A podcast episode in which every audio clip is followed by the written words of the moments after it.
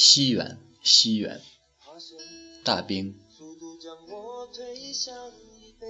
我本不配来讲这个故事，但整整十年骨鲠在喉，不吐不快。这是发生在风马藏地的一段郊野沉梦，关乎于一个男人和一个女人的羌塘和凤凰。男人是一员武将，名唤陈渠珍，湘西凤凰人。清末民初时，直阁驻藏大臣赵尔丰帐下。陈渠珍武备学堂出身，胆气过人，文才武功亦为人上人。初从容，便千里戍疆，以礼康藏。自打这个出类拔萃的年轻人一入藏地，红顶子的仕途、跨民族的爱情便纷沓而至。血压枪头马蹄轻，彼时的陈渠珍正是年少得意、扬鞭策马的人生节点。奈何少将军一头撞上的是大时代，他遭遇的是近代中国百年大折腾的当头炮。辛亥革命时，藏地已有同盟会起事，协同遍布边军的哥老会，搅得漩涡四起。陈渠珍本新派人物，同情革命，但毕竟清廷遗臣，忠义难两全，气节名节难双保，故而率部众百二十人临渊抽身，冒死遁走。他本不想带这么多人上路的，无奈士卒们拦马相告：“陈管带，我们和您一起走，咱们一起回家。”当时当地的情形，陈渠珍不迂腐，不迂腐固风，亦不随波逐流，审时度势后选择走出这一步，着实令后人生叹。更令人称奇的是，那样的乱世，一个那么年轻的男人，能够赢得百二十士卒的誓死相随。说是誓死相随，一点都不夸张。前路并非坦途，他们要走的是九死一生的羌塘荒原，那里平均海拔近五千米，比拉萨海拔高出近两千米，是世界屋脊，是是世界屋脊的屋脊。一个羌塘的大小，相当于两个浙江。秋冬时节，那里是最耐磨的游牧者们也不敢轻易涉足的茫茫荒野。陈渠珍计划取道羌塘草原，翻越唐古拉山，入青海抵汉地。踏上这条路时，他不是没有评估过面对的苦厄，要直面的劫难，但所有人都围起马首是瞻，除了挺直腰板，他并不能再有什么犹豫。当时是一九一一年的晚秋，这一年出生的孩子里，有人叫季羡林，有人叫杨绛。这一年，在北京成立了一个叫清华的学堂。在广州有七十二个人葬身在黄花岗上，在长沙有一万个人集会掀起保路运动，在武昌有人打响了第一枪，在荒茫辽在荒蛮辽远的藏北腹地，有一群人在走路，这群人心甘情愿地找死，徒步羌塘返回南中国的故乡。说找死一点都不夸张，羌塘路茫茫，无给养无得力的向导，一路上极尽苦寒。断粮长达七个月，部众接二连三饥寒暴毙，几乎每天都有人永远的仰倒在雪原上，赤面朝天，连一袭裹尸的草席都没有。荒原之上，好像没什么比找死更容易的事情了。初上路时的众志成城荡然无存，真实的人性伴随着足底的寒意渐渐滋漫到天灵盖。道德的底线一再被撕裂，剩余的部众要么反水火拼，要么人相食。人性的丑恶比藏北大风雪还要凛冽，弱肉强食的丛林法则肆意横生。人性的绝境中，甚至连陈渠珍都难以自保，随从亲信全部凋零了，唯剩其妻西元，万里生死相随到汉地。西元是工部江达的藏族贵裔女。二人的相遇相知是场奇遇。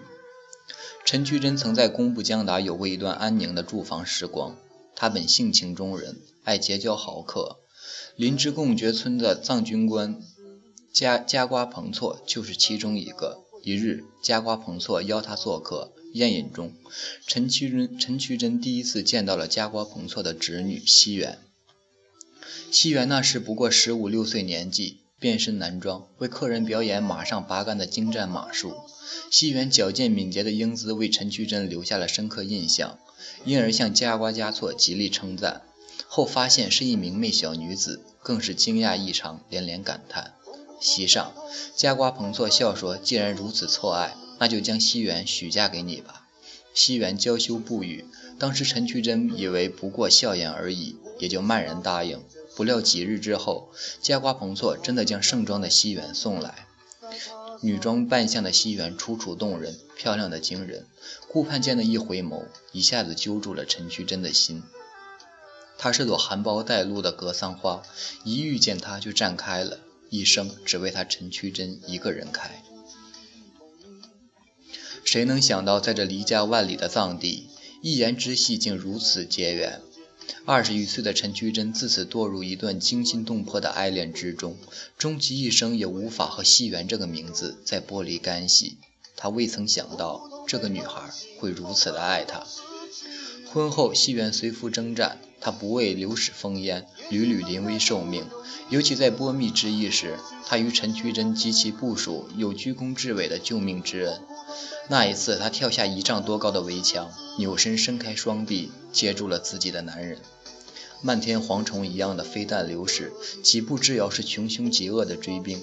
这个长裙女子在瞬息生死的战场上伸展伸展开双臂，冲着陈渠珍喊：“我接住你！”他不是他的袍泽弟兄，不是他的属下，他只知道她是他的女人。他并不觉得自己是在付出或者奉献。只把这些当成自己应尽的本分。彼时的西园不过是不到二十岁的一个小嫁娘。日复一日，他对她的爱几乎浓缩成一种信仰，一种可以舍生忘死、放弃一切的信仰。她是他的爱人、母亲和护法绿度母。他要走羌塘，他万里相随。他本藏女，不会不知前路意味着怎样的生死。就算有万分之一的机会安抵汉地，今生他也几乎无缘再度重返西藏。他需要为他放弃父母、语言以及故乡。他没有什么犹豫，甚至没有询问他什么，只是绷紧了弦，死命枪膛，舍命相保。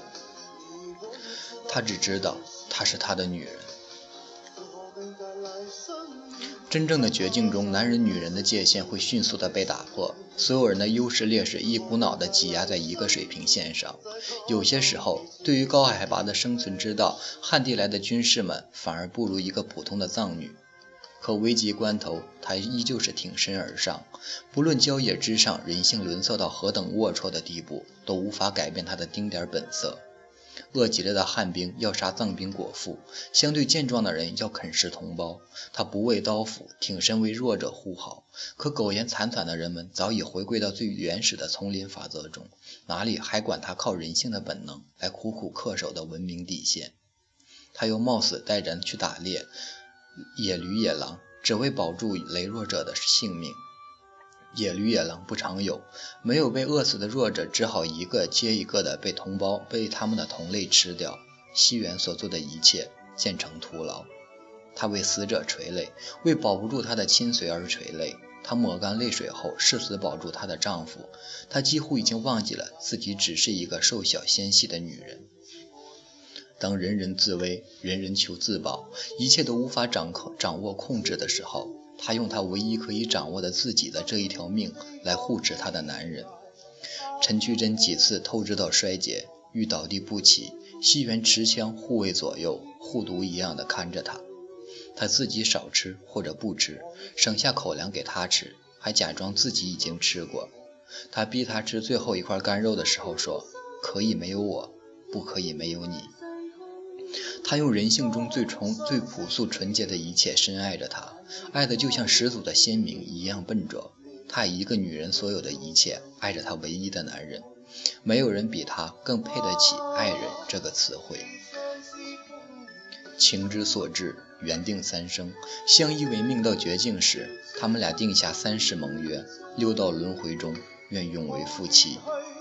一个汉族落魄军官。一个藏族贵胄女儿，茫茫雪原上依偎在一起，呢喃着的声音被风吹散又聚拢。旁边是死去的人和没有任何生机的世界，不是长生殿。那一刻，他们是不再恐惧害怕的两个年轻人。生死之事忽然变得无足轻重，反正天上地下能与君相随，死又何妨？情之所至，或许感动了雪域护法，郊野中的神邸网开一面，没有收走他们的命。西元悬起一口真气，终于护送陈渠珍安抵汉地。整整七个月，梦魇一样的郊野终于走出来了。从出发时的百二十人，死到最后只剩下六七个人。彼时已是一九一二年的初夏。西元一到了汉地就没了，用尽最后一丝心力的西元灯油耗干，逝去在西安城。临终前，他遗言道。西言万里从军，一直形影相随。不想竟病入膏肓，不得不与君中道而别。愿君南归途中一路珍重。西元已不能随行了。他用他的命来爱他，仿佛他这一生一世的任务只是来伴君一程。现任务已然完成，已然到了规定离去的时间。他展露出最后一丝微笑，告诉他的男人：一路珍重，西远不能随行了。然后他走了。这一年死去的还有一个叫做大清的王朝，一个叫做明治的日本天皇，以及一千五百二十三个泰坦尼克号的乘客。他们被记载在史书中，无数人为其落泪或叹息。那个叫西园的女人死去时，为她悲痛的只有一个落魄的男人。除了这个男人，无人能记起他曾在枪林弹雨中举起双臂冲他喊：“跳吧，我接住你。”无人能记得他曾在茫茫郊野上捧着干肉对他说：“可以没有我，不可以没有你。”彼时西风明落尾，秋叶秋乌夜啼，穷困潦倒的陈渠珍竭力零钱，凑不出一副最粗陋的官存钱。他潦倒到甚至无法扶灵南下，无法带他的骨殖去淋一淋南方温润的雨丝，一切都随风逝去了，荣耀。和前途、信念和希望，以及爱人，陈渠珍立在西风里，茕茕孑立。这哪里仅仅是落魄，分明是一颗心被生生剜走。人生的大悲凉，莫如斯。按理说故事结束了，但或许故事还没结束。多年后，那个叫陈渠珍的男人重新攫取于湘西老家，广聚披甲人。割据一方，可以说他是东山再起，可以说他是否极泰来。总而言之，那是他几乎与自治山西的阎锡山比肩齐名，总被人唤作湘西王。他似他似乎不明白圆融妥协为何物，硬桥硬马地守着一些东西，在一锅汤水的民国官场里硬得像块石头。他耿直高傲，屡次开罪于蒋介石，明知会被打击报复，依旧屡次和蒋介石斗气。陈渠珍一生的仕途历经清廷、孙中山、蒋介石、毛泽东四个时代，终其一生也不屑于去磨砺棱角、圆滑处事。这个经历过枪膛大悲死地的男人，他无畏的又岂止是权势二字？人过中年的陈渠珍把西元接来湘西，迁葬在自己的故乡小城凤凰。他叱咤半生后，于建国初的一九五二年得善终。六年后，一九五八年，西元在凤凰的坟冢被推平，遗骸不知所终。陈本如将晚年居长沙时动笔继续生平，前尘往事付诸笔端，故而有了那本奇书《郊野沉梦》。这本书自其少年得意时起笔，从二十六岁驻军四川，调防西藏讲起，山川人物、藏地风土，公布奇恋、辛亥风云、羌塘生死，于西元逝去的那个夜晚戛然而止。西元离去后发生的事情，无论是东山再起的传奇，亦或种种丰功伟业，陈渠珍只字未提。全书最后一句话是：“余数至此，肝肠寸断矣。”陈渠珍雄踞湘西时，颇重文教，兴建学校，择批乡里，自己也勤于修学，行军帐中也是累读的书画古籍，不仅自己读，也让贴身的人读。他的一个贴身中士小书记，本是乡痞浪荡子出身，受其熏陶，也爱上了读书，乃至终生笔耕不辍，做了文人。那个小书记名为沈从文。中沈从文一生提及陈渠珍，皆以恩师相称。虽著述中涉及陈渠珍的文字寥寥无几，但如沐之情溢于言表。芸芸痴人中，只津津乐道于沈从文，不知其师长陈渠珍。芸芸世人只知道追捧边城，不知有《郊野沉梦》这本奇书；芸芸世人只知道小说里的边城翠翠，不知有一个藏族女子有血有肉，名唤西元。我曾做过一场长达十年的梦，梦游一样，把年轻时代最美好的时光留在了风马藏地。当我醒来时，发现镜子里的自己已三十而立，却依旧保留着二十岁时的眼睛。那场大梦里汲取到的千般滋味，足够我咂摸一生。它赋予我一层金钟罩，不论周遭的世事如何疾风雨骤，始终保持着我慢一点生锈。我二十四岁时初读《郊野沉梦》，那时我是个混迹于拉萨的流浪歌手，天天坐在大昭寺广场的矮墙旁晒太阳。藏地的阳光铺洒在我身上，微桑的烟气袅袅在我身旁。阅读的过程就像是在大雾里开车，周遭的一切都是静悄悄的。最后一行字读完，努力的仰起头，眼泪慢慢的游曳到耳畔。我心说：“你是个爷们儿，不能哭。”然后慢慢的哭出声音来。之后的每一年，这本书都会被我翻出来重读一遍。二零零八年的初春，我收拾好行囊，做好了一切准备，但终究没能成行。不仅没能去往香堂，而且被迫告别了我的西藏。今年我三十四岁，我还是个流浪的歌手，但早已失去了我的拉萨，我的西藏。我写了一本书，我的责编说，关于陈曲珍和西园的那个故事太遥远了，现在的读者未必买账，还是从你的书稿里去掉了。我说去。责编说：“就是去了得了，不然会影响销量。”我说：“去你妈的！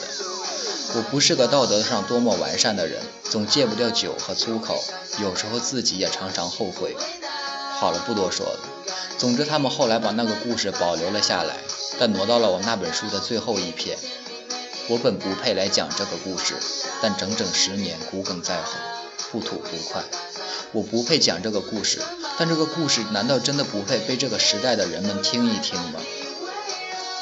湘西凤凰古城开收门票之前，我不止一次去过，坐在岸边发过呆，冲沱江上的卡拉 OK 画舫扔过石头，有时候包里背着哈达，有时候嘴角叼着兰州。我游走在这座边城，想象百年前那双踏过羌塘的脚是如何的躲在青石板路上，想象着那双脚的主人是如何伫立在湘西烟雨中，追忆藏北大风大雪，以及一个叫做西元的女人。我拎着酒瓶子在凤凰晃荡，这里是陈曲珍的故乡，是背井离乡的西元死无葬身之地的地方，这里而今是灯红酒绿的地方。是只有陈梦没有郊野的地方。我站在凤凰街头拦人，向他们提及陈曲珍，找她的故居，没人知道，更不知道有一个藏族女子有血有肉，名唤西元。凤凰古城的街头有一群流浪歌手在歌唱，一大帮游客嘻嘻哈哈地跟着合唱。他们唱了好几首我很熟悉的歌，有些歌我曾唱过很多年。他们唱。谁说月亮上不曾有青草？谁说可可西里没有海？谁说太平洋底燃不起篝火？谁说时间尽头没人听我歌唱？谁说戈壁滩不曾有灯塔？谁说可可西里没有海？谁说拉姆拉猎物吻不到沙漠？谁说我的目光流淌不成河？这首《陪我到可可西里去看海》写的不仅仅是可可西里。现在的千里戈壁可可西里，过去被人唤作羌塘。我抱着肩膀站在人群外，耳中没有吉他伴奏，满是羌塘的风声，眼里没有嬉闹的人们，只有两个静止的灵魂从藏地到湘西后的百年孤独。你这样的男人，他那样的女人，不会再有了。上一个一生一世就这样过去了，这一个一生一世，你和西元又重逢在何方？又结发在何方？是否又踏上了另一方羌塘？风起云涌、惊涛骇浪的大时代，风花雪月、蝇营狗苟的小时代，皆为郊野，皆为羌塘。郊野不只是羌塘，凤凰也不是凤凰，我们都是跋涉在人性郊野上的过客。苦集灭道，慈悲喜舍。西远，西远，你是否会涅槃在时代更迭的夹缝中？反反复复，不停涅槃，时时常是人，是人常不识。二零一二年，听说凤凰当地有关部门重修了陈渠珍的坟冢，景点一样立在凤凰南华山上，还在旁旁还在墓旁塑了个铜像，粗心粗心的，上书四字“葬女西园”。据说西园的铜像半身俯俯卧在墓上，和遍布全国景点的雕和遍布全国各地的景点雕塑一样，姿态优美，造型别致。据说各种寓意颇深。这么艺术化的坟冢景点，我他妈没我我没他妈什么道行去消费。我不打算再去凤凰，就算不收门票了，也不打算再去。若要祭拜西园和陈渠珍，只应带一本《郊野沉梦》。豁出一条命来，亲身横穿枪膛。